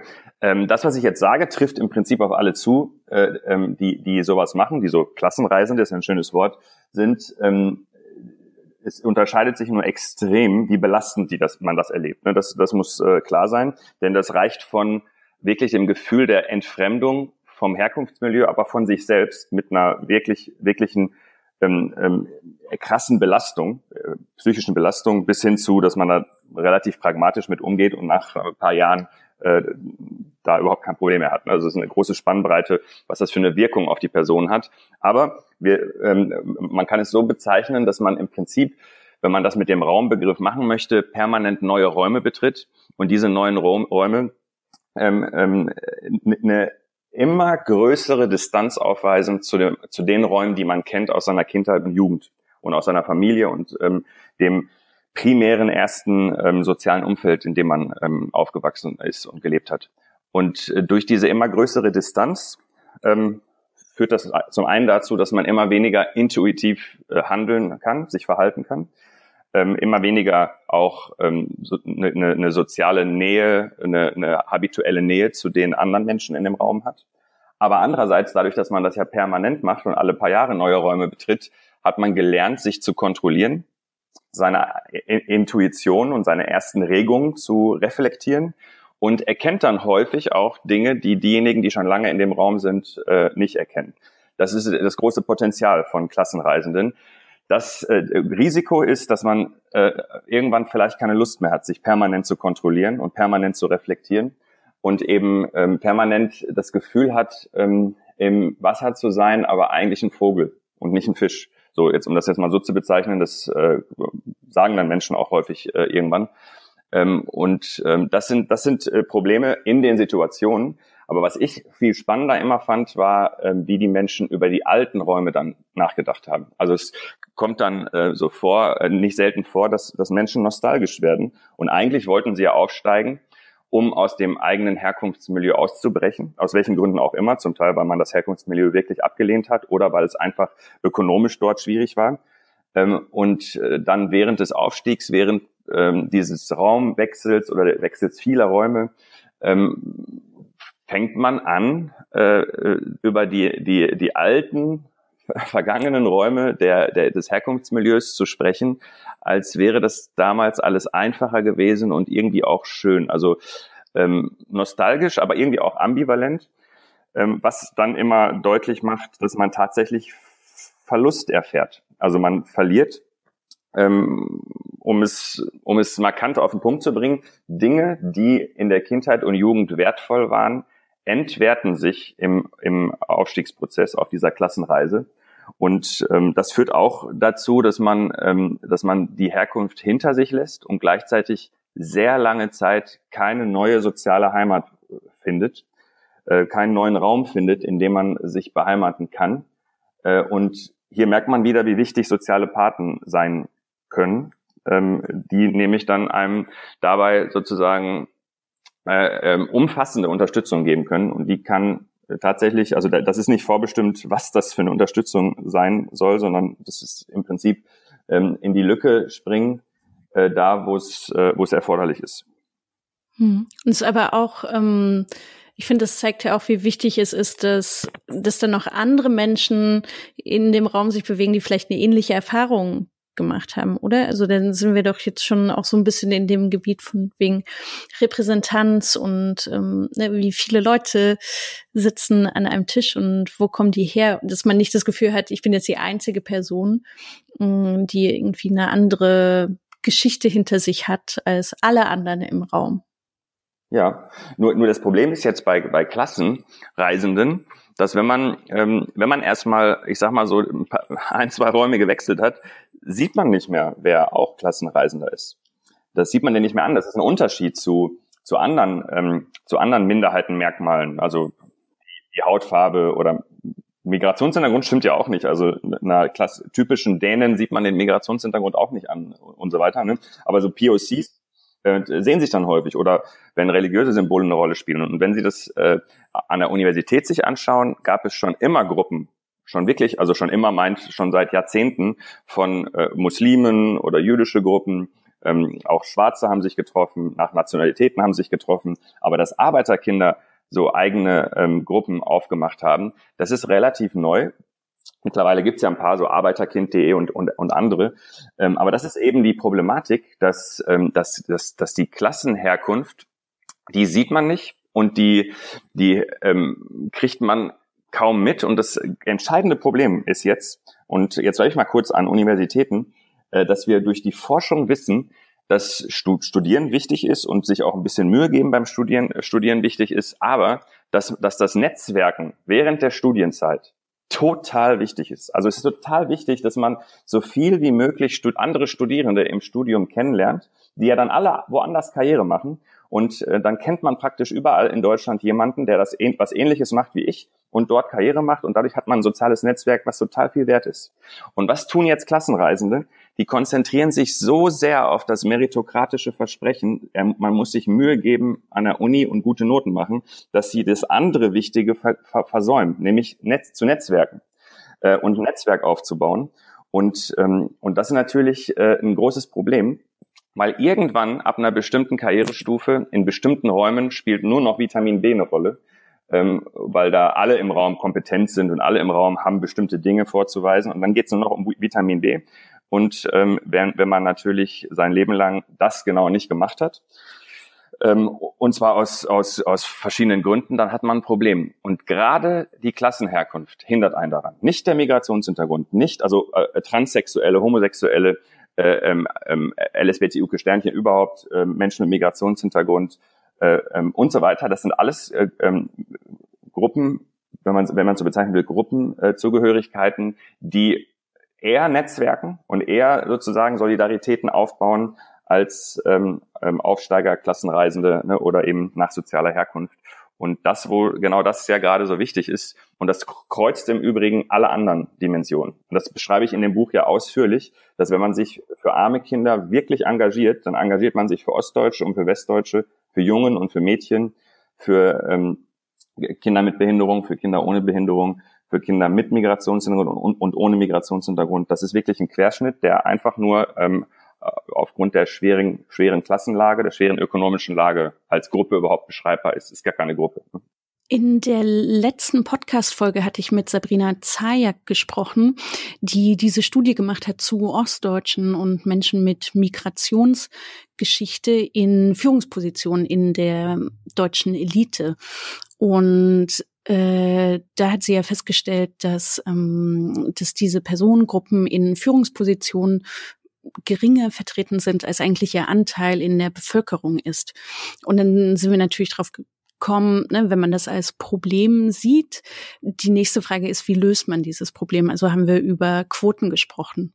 Und dann gibt es äh, bei Quoten natürlich die Frage, äh, wie definiert man das eigentlich? Also Menschen mit Migrationsgeschichte, meint das dann ähm, auch die ganzen Westeuropäer mit oder meint man eigentlich eher Personen of Color, die man damit fördern möchte? Und äh, eine andere Frage ist eben auch, ähm, verbindet diese beiden Gruppen nicht eher auch eine, eine Wohlstandsfrage, also weniger Wohlstand, weniger Reichtum an Vitamin B, so wie du es beschrieben hast? Also ist, in, wenn man jetzt nicht über Frauen spricht, sondern über marginalisierte Gruppen, ist denn die Quote nicht eher eine Krücke, um einen Klassenunterschied zu überbrücken. Ja, aber ich meine, auch bei Frauen ist es eine Krücke. Und man, man versucht da irgendwie voranzukommen in einem Bereich, wo man nicht vorangekommen ist. Und bei, bei einer Frauenquote kann ich das auch echt gut verstehen. Da arbeitet man jetzt schon seit über 100 Jahren und kommt zwar voran, aber es ist äh, langsam und dass jetzt äh, jüngere Generation ungeduldig sind, ist total nachvollziehbar. Aber das zeigt auch etwas, dass man nämlich über Quoten erst dann vernünftig diskutieren kann, wenn man schon weit fortgeschritten ist bei der Gleichstellung, ne, bei der Gleichberechtigung, Gleichstellung. Und ähm, bezogen auf Migrationshintergrund oder andere äh, Minderheiten, POC oder sonst was, ähm, eine, eine, eine Quote einzuführen, das wäre jetzt viel zu früh, das merkt man jetzt allein daran, wenn ich es jetzt mal an vier Punkten festmachen will, ähm, wie, wie komplex es dann ist. Ähm, und, und nur einer davon hat was wirklich mit Migrationshintergrund oder POC im engeren Sinne zu tun im Vergleich zu Frauen. Ne? Also den ersten hast du gerade schon genannt. Wie definieren wir das eigentlich? Das ist natürlich bei Geschlecht äh, ein ähm, bisschen leichter, wobei auch nicht so leicht mit dritten Geschlecht, aber ein bisschen leichter. Ne? Ähm, aber ähm, anders als bei Männern und Frauen, wenn wir die jetzt mal gegenüberstellen, ist es bei Menschen mit Migrationshintergrund und ohne Migrationshintergrund nicht so, dass die gleich Qualifika gleiche Qualifikationen haben. Das können wir jetzt bei Frauen kontrollieren. Wir können sagen, nein, Frauen, jüngere Frauen sind sogar besser qualifiziert als jüngere Männer. Äh, daran kann es nicht mehr liegen. Das ist eben bei anderen äh, Minderheiten so einfach nicht zu sagen. Das heißt, äh, haben überhaupt alle die richtige Qualifikation, um dann in äh, die Quoten äh, reinzukommen. Ne? Und äh, für mich der allerwichtigste Punkt oder die allerwichtigsten Punkte sind die kommenden zwei, nämlich einmal Menschen mit Migrationshintergrund sind sehr jung. Und wenn wir jetzt darüber uns aufregen, dass die seltener in Spitzenpositionen sind, müsste man jetzt sagen, okay, Spitzenpositionen werden in der Regel von Menschen besetzt, die 50 Jahre alt sind. Und gucken wir mal, wie der Migrantenanteil bei 50-Jährigen ist. Und dann stellt man fest, der ist total gering welche Quote wollen wir denn jetzt nehmen? Die Quote bei 50-Jährigen oder die Quote bei 18-Jährigen? Das ist nämlich um ein Vielfaches unterschiedlich. Und das ist nämlich ein Unterschied zu Männern und Frauen. Da ist es immer 50-50 und nicht äh, nach Altersklasse unterschiedlich. Und jetzt kommt der vierte Grund und der ist noch verheerender. Äh, es ist auch räumlich nicht gleich verteilt. In Frankfurt am Main haben über die Hälfte aller Einwohner der Stadt äh, einen Migrationshintergrund und in manchen ländlichen Regionen in Westdeutschland wie in Ostdeutschland ist der Wert bei unter 10 Prozent. Ähm, das heißt, nehmen wir dann eine Quote pro Kreis äh, oder kreisfreier Stadt oder will man eine Quote für ganz Deutschland, das ist schwer. Ne?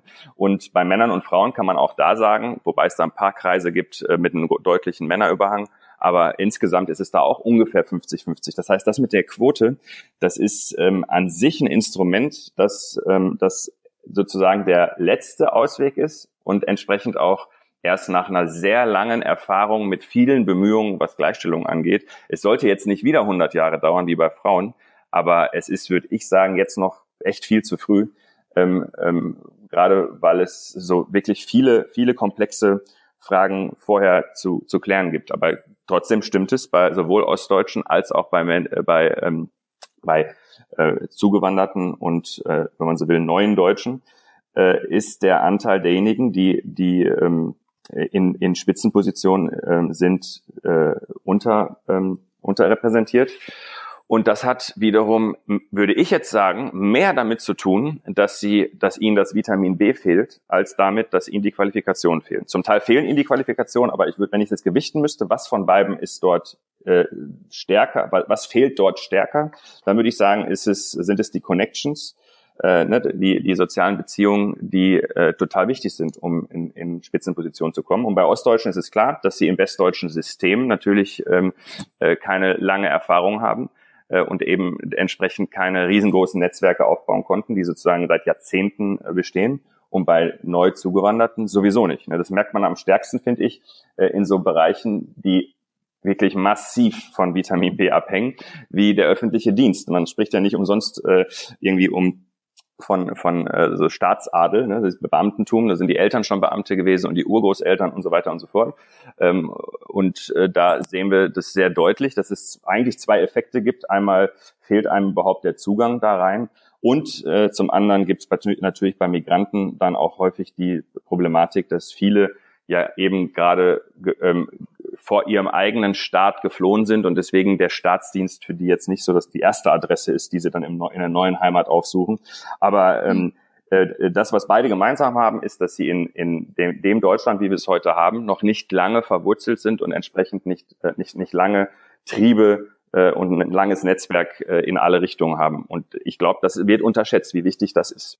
Aladdin, du benutzt ja oft das Bild eines Tisches, der im Raum steht. Also es befinden sich, wenn wir davon ausgehen, dass unsere Gesellschaft ein Raum ist, wo wir alle drin stehen oder sitzen oder was auch immer.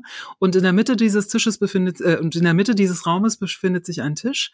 Und an diesem Tisch sitzt eine bestimmte Gruppe von Personen und äh, alle einer Personen sitzen auf dem Boden. Ähm, und Wer entscheidet nun, wer an diesen Tisch mit rankommt? Wer sitzt eigentlich am Boden? Und wissen diejenigen, die am Boden sind, äh, die am Boden sitzen, äh, dass sie am Boden sitzen und eigentlich äh, sich vielleicht einen Klappstuhl nehmen müssen und sich mit an den Tisch setzen müssen? Das sind, das sind gute Fragen. Also dieser, diese Tischmetapher soll ja eigentlich deutlich machen, dass, ähm, dass, dass äh, dann, wenn nämlich Menschen mehr teilhaben, oder immer mehr Menschen teilhaben, dass es dann nicht gemütlicher wird, weil dann viel mehr Leute an einem Tisch sitzen und miteinander diskutieren müssen und Dinge aushandeln müssen. Und das, was tatsächlich passiert ist, ist, dass der Tisch voller geworden ist und bunter geworden ist, vielfältiger geworden ist. Und das Leitmedium dafür, dafür ähm, das Hauptmedium äh, dafür war Bildung. Also Bildungsexpansion hat ja stattgefunden, wirklich ähm, in krassem Ausmaß. Das beschreibe ich ja in dem Buch ähm, ausführlich in mehreren Kapiteln. Äh, und zwar seit, ähm, seit den 60ern ungebremst bis heute. Ähm, und ähm, das hat dazu geführt, dass immer mehr Menschen am Tisch sitzen und eigentlich immer mehr Teilhabe wirklich tatsächlich stattfindet. Das sehen wir noch nicht auf den höchsten Karrierestufen, weil ähm, die, diejenigen, die neu an den Tisch gekommen sind, noch relativ jung sind. Aber wenn es alles so weitergeht, wie es jetzt aussieht, werden wir in, in 10, 20 Jahren wirklich auch, auch an den höheren äh, und höchsten Karrierestufen eine deutliche Veränderung, eine deutliche Diversität ähm, Diversitätssteigerung feststellen. Aber das führt dann halt auch dazu, dass äh, das Konfliktpotenzial steigt. Gleichzeitig äh, passiert aber Folgendes, wenn, wenn immer, mehr, immer weniger Menschen auf dem Boden sitzen, äh, könnte man jetzt sagen, ist ja alles klasse. Das äh, stimmt zum Teil, aber dann würde ja der erste Satz meines Buchs nicht mehr, nicht mehr passen. Also kann das ja nicht mein Hauptargument sein. Denn das ist anders. Ähm, wir haben nämlich die Situation, dass wir immer ähm, weniger äh, stark ausgeschlossene Menschen haben, also quantitativ immer weniger. Ähm, aber gleichzeitig geht es denen so schlecht wie noch nie. Äh, das hat viele Gründe. Ähm, was, jeder direkt nachvollziehen kann, ist, dass äh, es nichts Schlimmeres gibt, als auf dem Boden zu sitzen und zuzusehen, wie alle sich an den Tisch setzen, sogar neu zugewanderte sich für zwei Jahre auf den Boden setzen und dann schon an den Tisch kommen. Wenn wir jetzt bei den Syrern sehen, wie schnell das schon klappt, die Arbeitsmarktintegration und die Partizipation, also ganz viele setzen sich äh, an den Tisch und haben volle Teilhabe und man selber sitzt noch auf dem Boden. Es gibt kaum etwas, was, was demütigender ist. Äh, gleichzeitig durch diese Fluktuation auf dem Boden in der Unterklasse gibt es kaum noch solidarische Strukturen auf dem Boden. Also das, was früher Arbeiterstolz war und Solidarität zwischen den Arbeitern, eigene Bildungsangebote äh, und, und, und. Äh, das ist alles erodiert. Das äh, finden wir heute nicht mehr. Und äh, das ähm, führt dazu, dass wir, ähm, dass wir immer stärkere resignative Strukturen haben ähm, auf dem Boden. Äh, und letzte, letzte krasse Entwicklung, äh, anders finde ich, kann man die Agenda 2010 gar nicht verstehen, äh, dass nämlich äh, die Tischgesellschaft, äh, die sieht, ach guck, wir werden immer größer und immer offener und immer vielfältiger. Wer jetzt noch auf dem Boden sitzt, der ist selbst schuld. Das ist sozusagen jetzt kurz zusammengefasst die Erzählung äh, ähm, durch diesen Prozess der, der ähm, Teilhabe, Ausweitung in unserer Gesellschaft. Und damit kann man praktisch sagen, dass die Solidarität zwischen Tisch und Boden zunehmend verloren geht.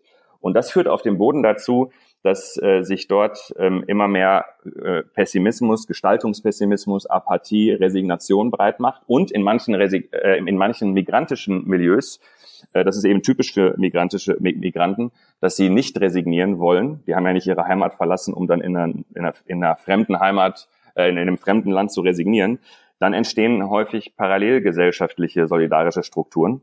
Ähm, und jetzt kommt, jetzt kommt die Pointe. Wir hatten noch nie in der Geschichte, seitdem wir Aufzeichnungen dazu haben, eine Situation, dass Kinder in einem Milieu aufwachsen, in dem die Erwachsenen entweder sich von der Gesellschaft, äh, von der, von der Hauptgesellschaft ähm, abgekapselt haben und ähm, auch keine, äh, keinen Sinn mehr darin gesehen haben, sich der zuzuwenden oder in der die Erwachsenen keine Hoffnung mehr hatten auf eine bessere Zukunft, nicht einmal für ihre Kinder. Und in dem Milieu wachsen jetzt Kinder auf. Und das ist was Neues. Und ich kann nicht sagen, empirisch gesichert kann ich nicht sagen, was das mit Kindern macht, wenn sie so aufwachsen. Und anders zum Beispiel als in früheren äh, Jahrzehnten und Jahrhunderten, wo es den Eltern ökonomisch ganz schlecht ging. Viel schlechter als heute einem Hartz-IV-Empfänger. Aber sie hatten äh, Hoffnung auf Zukunft. Äh, für die war klar, in der Zukunft liegt ein Versprechen ne? und, und, äh, und, und vieles mehr. Ähm, wie, wie, äh, was das mit Kindern macht, kann ich empirisch nicht sagen, weil es das so noch nie gegeben hat. Aber ich habe eine Vermutung, dass das nicht gut ist. Und unser Schulsystem ist darauf überhaupt nicht eingerichtet und unser ganzes Bildungssystem, alle Institutionen im Bildungssystem sind darauf nicht eingestellt, ähm, und setzen noch total viel voraus. Und sie wissen gar nicht, was sie voraussetzen. Sie setzen voraus, dass, ein, dass, dass auch benachteiligte Milieus gewisse Tugenden mit sich bringen. Diese Tugenden basierten aber auf den, auf den ähm, Strukturen von früher. Äh, Strukturen, die man nicht zurückhaben will. Also wie gesagt, also früher war nicht alles besser. Früher saßen viel mehr Menschen auf dem Boden. Aber wie es nun mal so ist, wenn 90 Prozent auf dem Boden sitzen, ist es auf dem Boden zu sitzen, äh, ist dann nicht schlimm. Wenn nur noch äh, 30 Prozent auf dem Boden sitzen, ist das äh, auf dem Boden sitzen deutlich schlimmer geworden für diejenigen, die jetzt noch auf dem Boden sitzen, wenn man einigermaßen versteht, äh, worauf ich hinaus möchte. Und das, das, das, der entscheidende Punkt äh, ist jetzt, dass, dass genau in der Situation Kinder aufwachsen. Und das heißt, die wachsen auf dem Boden auf. Das gab es früher auch schon, aber sie wachsen auf dem Boden auf, während sowohl die Solidarität zwischen Tisch und Boden als auch die Hoffnung der äh, Erwachsenen ähm, ähm, in ihrem Umfeld ähm, verschwunden, äh, also, äh, erodiert ist. Äh, und das ist dann praktisch, kann man sagen, eine potenzierte Benachteiligung für diejenigen, die unter den Rahmenbedingungen jetzt aufwachsen. Vielleicht noch mal ganz kurz. Ähm, ich brauche ein bisschen ähm, ähm, Utopie oder eine Vision, weil es hat sich jetzt nicht so gut angehört am Ende. Äh, ich brauche ähm, genau, also ich würde noch mal darauf eingehen auf äh, auf diesen Tisch und auf den Boden. Und gibt es da einen Spielraum? Gibt es da Möglichkeiten ähm, hinsichtlich einer gerechteren Gesellschaft, was vielleicht jeder von uns machen kann? Jede von uns, jeder von uns? Ähm, ja, also das, was ja, was es ja so anstrengend macht jetzt am Tisch, ist, äh, dass wir sehen, dass die Art und Weise, wie wir früher Dinge ausgehandelt haben, irgendwie einfacher war. Äh, man muss ehrlicherweise sagen, es war einfacher, weil am Tisch nur Männer saßen. Äh, die waren alle in etwa gleich alt und sahen sich sehr ähnlich. Und ähm, da schien es leichter zu sein, Dinge äh, ähm, abzuhandeln, weil auch die Interessenlage und die Bedürfnisse ähm, wahrscheinlich äh, näher beieinander waren. Und äh, jetzt haben wir nun mal eine, so eine große Vielfalt von Erfahrungen, von Interessen, von Bedürfnissen, von auch Diskurskulturen am Tisch, dass es anstrengend ist. Und das führt äh, dazu, dass ich im Prinzip so auch erkläre, äh, warum, warum die Diskurse so hitzig geworden sind, ähm, warum die einen permanent über Identitätspolitik sprechen und die anderen sie verteufeln und wieder welche sowas machen und andere machen Podcasts darüber. Und äh, das scheint also von großer Bedeutung zu sein. Und das hat, äh, glaube ich, äh, ganz viel damit zu tun, dass, ähm, dass, dass, dass viele den Überblick nicht mehr bewahren, dass nämlich sowas wie Identitätspolitik total ähm, notwendig war, um überhaupt die, die, den, die, den Tisch zu öffnen, dass mehr Menschen drankommen können. Äh, aber dass aber gleichzeitig äh, irgendwann so etwas wie Identitätspolitik, wenn wir den Begriff jetzt verwenden wollen, ähm, irgendwann dazu führt, dass man, wenn man weiter nach kleineren Ungerechtigkeiten, also kleineren Anführungsstrichen Ungerechtigkeiten suchen möchte, wird man jetzt überall welche finden. Äh, man, man, man findet überall welche. Man findet überall Benachteiligung von Frauen, man findet überall äh, Rassismus und so weiter und so fort. Weil unsere Geschichte, die Geschichte der Gesellschaft, äh, unserer Gesellschaft ist durchzogen äh, von Anfang an äh, durch, mit, äh, mit, mit Sexismus, Rassismus und anderen Feindlichkeiten. Wir werden also welche finden, wenn wir jetzt ähm, ähm, weiterhin so miteinander äh, diskutieren, dass die einen das ähm, panisch äh, ähm, ausbreiten und die anderen dann äh, in eine Gegenreaktion gehen äh, und sagen, man darf gar nichts mehr sagen, dann ähm, schaukelt man sich nur hoch. Und ich glaube, wenn, wenn, äh, wenn diejenigen, die äh, Identitätspolitik so verteufeln, äh, einsehen würden, wofür sie jahrzehntelang sinnvoll war und das, ähm, das so ganz friedvoll, harmonisch und ohne Druck und ohne Allianzen äh, ähm, die Gesellschaft nicht so weit sich geöffnet hätte, wie sie es heute gemacht hat. Ähm, wenn man das einmal sehen würde und ähm, auch versteht, dass durch die durch diese ähm, ähm, Abwehrreaktion, gerade von konservativen Kreisen gegenüber solchen äh, ähm, politischen Allianzen, ähm, das Ganze sich verschärft, wäre das, glaube ich, ganz günstig. Und auf der anderen Seite, Minderheiten müssten jetzt so langsam mal wahrnehmen, dass sie nicht mehr nur ihre eigenen Interessen vertreten, sondern mittlerweile so wichtig für die Gesellschaft sind und am Tisch sind, dass sie Verantwortung für die gesamte Gesellschaft übernehmen sollten. Und äh, so einfach wäre es eigentlich, wenn von den beiden Polen diese beiden Erkenntnisse durchsickern würden, dann würde ich meinen, sieht man, äh, was für Riesenpotenzial hinter der Entwicklung der letzten 30 Jahre steckt äh, und steht. Ähm, und dann wäre es ganz günstig. Im Augenblick schreien wir so laut, dass wir nicht sehen, wie gut eigentlich die gesellschaftliche Entwicklung der letzten Jahrzehnte war. Äh, Schreien ist ein gutes Stichwort für meine letzte Frage. Und zwar ähm, geht es um die Frage, wie kommt man denn ins Gespräch miteinander und ähm, wie streitet man miteinander? Also es gibt äh, es gibt ja sozusagen ähm, den Wunsch, ähm, ne, wenn jetzt viele Leute an einem Tisch sitzen, dass man einen Austausch hat, ähm, auch diskutiert und ähm, naja, und dann kann es Differenzen geben und dann kann es zum Streit kommen. Und ich erlebe gerade in linken Kreisen, auch in der Taz, äh, so unterschiedliche Herangehensweisen an Streit oder ähm, Sprechweisen im Streit. Also da gibt es, ähm, sage ich mal, vielleicht eher so eine schon eine ältere Generation, die, die so lustvoll streiten, ähm, für die das auch was ganz Lebendiges ist und dann werden Argumente einem gegenseitig an den Kopf gehauen und, ähm, und wenn man das ausgetauscht hat, dann ist irgendwie auch gut. Aber dann gibt es wiederum andere Leute, die, ähm, die, denen dann die, sage ich mal, die Lösungsorientierung fehlt oder dieses Moment, wann geht man denn äh, auch aufeinander zu und auf die Argumente ähm, der anderen ein. Also es scheint mir sehr viel Streit darüber zu geben, wie man miteinander streiten sollte. So ist es. Also was wie eine Streitkultur fehlt uns, aber ich würde jetzt mal, wenn wir mal dabei bleiben, nur in linken Milieus äh, hat das schon einen Grund. Also ähm, und zwar ein Grund, der was mit Klassen zu tun hat. Denn Lust am Streiten, das kann man nur, wenn man ziemlich privilegiert ist. Also ich kann mir nicht vorstellen, dass, ähm, dass äh, äh, ne, eine Lust am Streiten, weil der Streiten einen gewissen Selbstzweck hat, dass das typisch war in irgendeinem Jahrzehnt oder Jahrhundert für Menschen, die um ihre Existenz kämpfen mussten, für diejenigen, die unten in der Gesellschaft waren. Nein, nein, also diese Idee von Lust am Streit, die muss man reflektieren, indem man erstmal feststellt, das waren Linke, klar. Die haben sich auch wahrscheinlich für Arbeiter eingesetzt, aber die waren hoch privilegiert. Das waren wahrscheinlich Bürger, äh, bürgerlich aufgewachsene Kinder von ihrer Herkunft, vielleicht sogar großbürgerlich, bildungsbürgerlich. Und dann entwickelt man Lust am Streit. Ich habe total Lust am Streit, aber ich bin äh, Sohn von einem Arzt und einer Psychologin.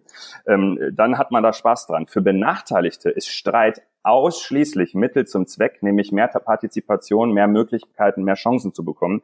Und ähm, völlig nachvollziehbar ist, dass wenn Benachteiligte mitbekommen, dass so ein paar intellektuelle Linke einfach nur Spaß am Streit haben, es einfach sexy finden zu streiten und dann sich überlegen, wie wäre denn eine coole Streitkultur, dass die sich total verarscht vorkommen, weil für die ist Streit etwas, äh, was mit existenziellen Dingen zu tun hat und nicht nur mit Freude und Spaß und intellektueller Bereicherung. Ähm, und äh, das muss man reflektieren, dass wir heute die Situation haben, dass äh, das Linkssein äh, in, nicht mehr so ein Milieu ist, in dem nur äh, ähm, äh, oder dass das so homogen ist, wie es früher war, um es jetzt mal abzukürzen, sondern auch da haben wir eine große Vielfalt und zwar sowohl was die Klassenherkunft angeht, als auch ähm, was andere Minderheitenpositionen angeht. Und das führt dazu, dass die alten äh, Formen von Streit, äh, die wahrscheinlich dann ähm, ähm, auch in so einer linken Zeit, Zeitschrift, äh, Zeitung wie, wie der Taz eine Rolle spielen, dass die so nicht übertragbar sind auf heute, weil die zu tun haben mit, mit einer Zeit, in der, ähm, äh, in der die äh, Soziologie, also die, die, ähm, die, die, die, nee, die Demografie der, der Linken, ähm, die, die, die sich aktiv eingebracht haben, eine ganz andere war und in der die Herausforderung ähm, linker Politik ganz andere waren.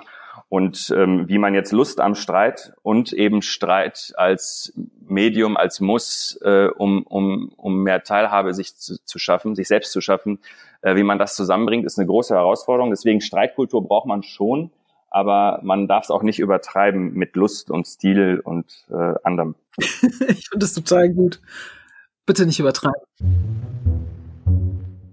Das war die vierte Folge des Podcasts Die QuerulantInnen, ein Podcast der Taz über Identität und Linke.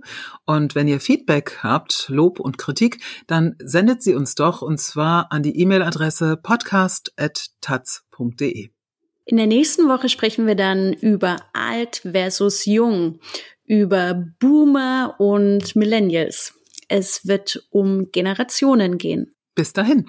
Es verabschieden sich als schnüffelnde PodcasterInnen Katrin Gottschalk und Ebru Taschdemir. Bis, Bis zur nächsten, nächsten Woche. Woche. Bleibt woke.